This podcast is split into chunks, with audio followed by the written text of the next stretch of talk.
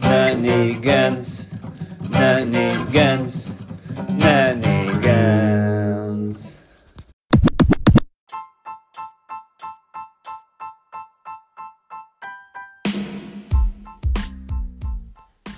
Olá e bem-vindos ao segundo episódio de Shenanigans.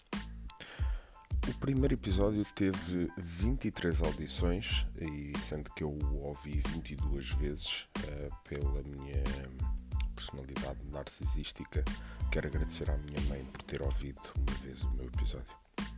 Hum, brincadeirinha. Uh, mas uh, agora falando a sério, eu não partilhei isto como muita gente, eu não partilhei links nas, redes sociais, eu não disse quem sou, eh, nem o que faço, eu apenas uh, partilhei este podcast com alguns amigos meus, nem todos, e mesmo assim tive 23 audições, o que me leva a pensar que pessoas que não estão ligadas a mim, uh, por qualquer tipo de afeição ou, ou mesmo conhecimento pessoal, ouviram o meu podcast. E a essas pessoas eu digo: pensem bem no que estão a fazer à vossa vida. Existe arte, meus amigos, arte nas mais variedíssimas formas: televisão, cinema, literatura, uh, quadros lindíssimos e arte antiga, desporto, tanto tipo de entretenimento. E vocês estão a ouvir uma pessoa que não conhecem a falar de nada. Rapaz ou rapariga que não me conhece e que está a ouvir isto, mete a mão na testa e pensa bem o que raio estás a fazer à tua vida. Aos que me conhecem, agradecer terem ouvido este podcast. Podem partilhar com os vossos amigos e familiares, mas mais uma vez não o recomendo. Não é bom tempo que eles vão apreciar passar a ouvir este que vos falo agora.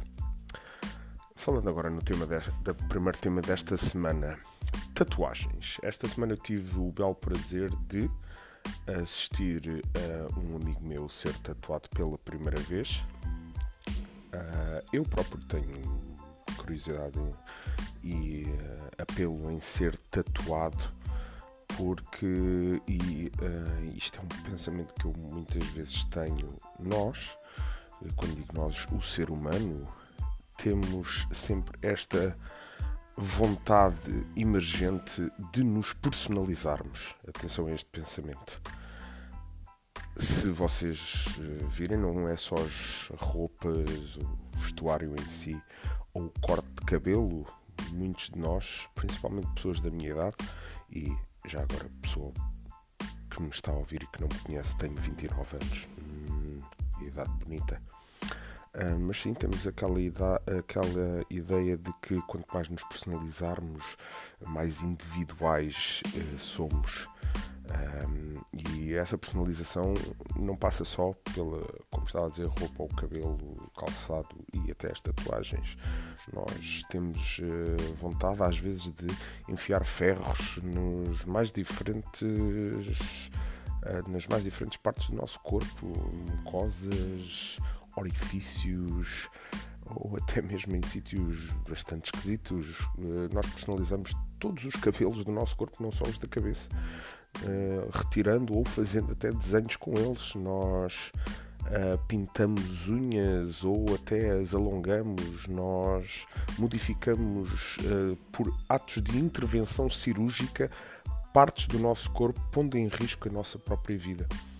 No fundo, nós somos um carro tuning uh, em que quanto mais vistosos, uh, mais bonitos nos consideramos. No meu caso, e no caso de muita gente que eu conheço, somos aquele carro tuning brilhante e cheio de apliques e com um aileron super gigante, mas que hum, quando é para correr uh, temos um motor de um Renault 4 GTL. Neste caso, a tatuagem que o meu amigo foi fazer um, foi nada mais nada menos que uma galinha. Ora, nisto da personalização do nosso corpo, uh, há muita gente que, no caso das tatuagens, diz que Sim, uh, faço tatuagens porque é a oportunidade de, de, ter uma obra de arte no meu corpo e eu digo que sim, concordo com isso. Pessoa que fez uma tatuagem a dizer amor de mãe e que já tatuou três nomes de ex-namoradas. Concordo que podes ter uma bela obra de arte no teu corpo, porém, se não a tens, porquê é que a fizeste? Existe aí muita tatuagem de merda que eu simplesmente não entendo o seu apelo e sendo que acredito que haja muita foto de Instagram de tatuagem de merda, eu apelo a essas pessoas que façam aqueles aquelas tatuagens bulical, tirem a foto e depois lavem. Meninas, porquê aquelas três andorinhas a voar nas vossas costas? Vocês acham que isso vai ser giro daqui a muitos anos? Vocês vão querer sempre ter três andorinhas a voar nas vossas costas? O símbolo do infinito já não está um pouco finito? Hum? já não estão um pouco fartas de ver isso no vosso pulso? Rapazes, parem de escrever nomes das mais variedíssimas coisas. Parem, por favor. Vocês têm telemóveis com listas telefónicas. Escrevam lá o nome das pessoas. Dito isto, eu também vou fazer uma tatuagem e também será uma galinha, porque não saibam, uh, meu grupo de amigos, o nadador, localidade perto das Caldas da Rainha, uh, decidiu fazer tatuagem de uma galinha personalizada com as nossas variadas características pessoais, uh, como forma de brincadeira. E esta sim, acho que é a melhor desculpa para se fazer uma tatuagem. É uma brincadeira entre amigos. Dito isto, quero fazer um shout-out para o meu amigo e tatuador Luís Pereira podem seguir o trabalho dele no Instagram em luiz_bolt. Ele é um tatuador magnífico, está baseado no Glory Bound Tattoo Parlor nas Caldas da Rainha. Podem seguir também a página no Instagram uh, e ele tem lá colegas também que são autênticos artistas. No entanto, se vocês quiserem tatuar merda, ele também o faz. Há um preço para tudo.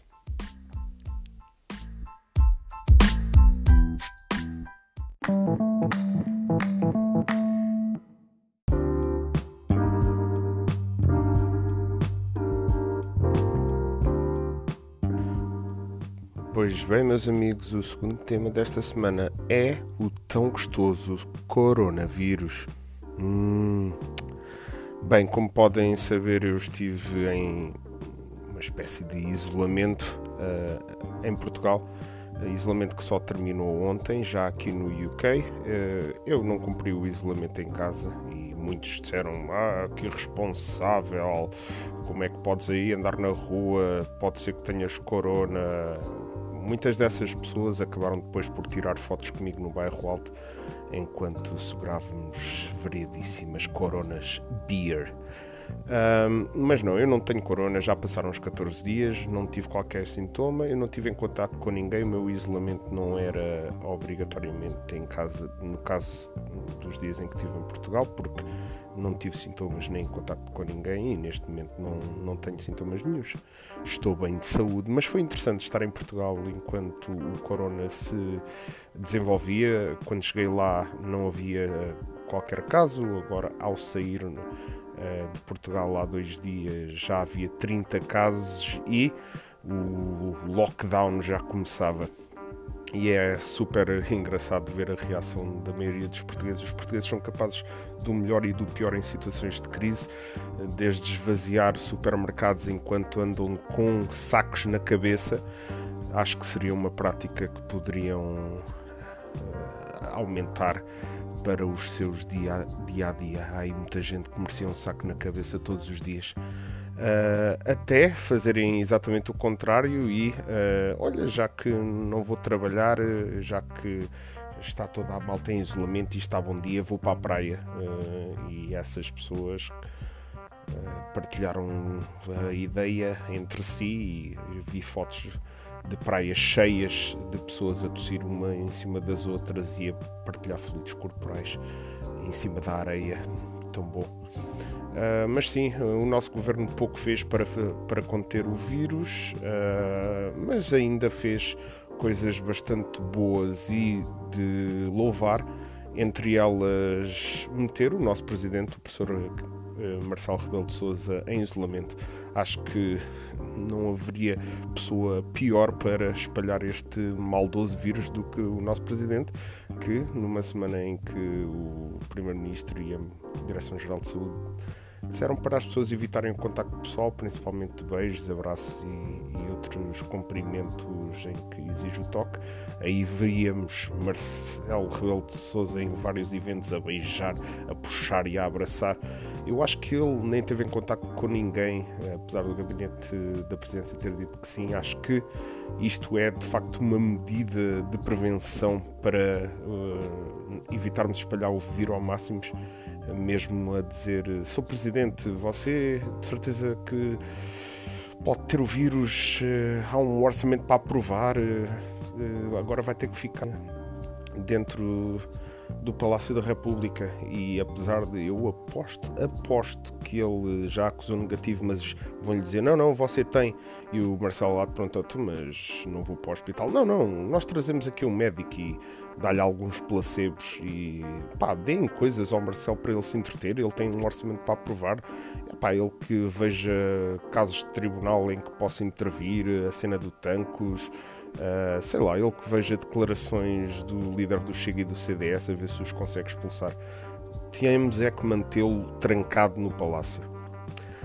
Um, engraçado também ver a forma como alguns portugueses no estrangeiro mantêm a sua calma. É sempre engraçado ver que no próprio país onde uh, existe um grande alvoroço à volta do vírus. Depois, as pessoas que estão no estrangeiro, os portugueses que estão no estrangeiro, são sempre pessoas bastante diplomáticas. Estava há dias a ver uns portugueses que estavam no cruzeiro atracado no Egito e vários cruzeiros estavam na mesma baía eh, parados a serem testados para o coronavírus porque havia um dos cruzeiros que tinha eh, alguns passageiros dado positivo. Uma portuguesa estava a dizer: Bem, nós somos o terceiro cruzeiro na fila, eh, estamos animados, aliás, estamos a animar outros cruzeiros, inclusive. Eu imaginei logo aquele português barrigudo que vai sempre com o acordeão para todo lado a cantar Uh, ponho o vírus, tiro o vírus à hora que eu quiser. Que cruzeiro apertadinho. Pronto. Assim, uma versão mais engraçada do clássico do Kim. Um, aqui por Inglaterra começaram agora a entrar em pânico. Eu tenho uma viagem programada para o México daqui a dois dias. Hoje soube que os Estados Unidos proibiram todas as viagens uh, da Europa do espaço Schengen e uh, eu irei do UK para os Estados Unidos e depois para o México. Vamos ver como é que vai correr. Eu darei notícias. Objetivo da viagem: ir à fábrica da Corona. Meus amigos, eu continuo esta campanha. Por favor, bebam Corona, salvem a cerveja, matem o vírus.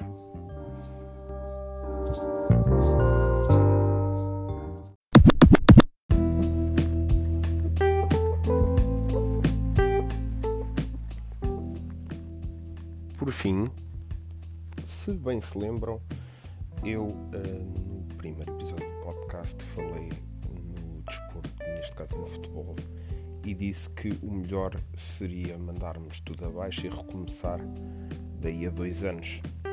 Pois, entretanto, o caso fora de jogo foi tornado público, onde foram feitos 46 arguídos em branqueamento de capitais, corrupção e outros crimes ligados aos três aos principais clubes de Portugal e a mais uns quantos, agentes, eh, banqueiros, tudo e mais alguma coisa está acusado de ser corrupto.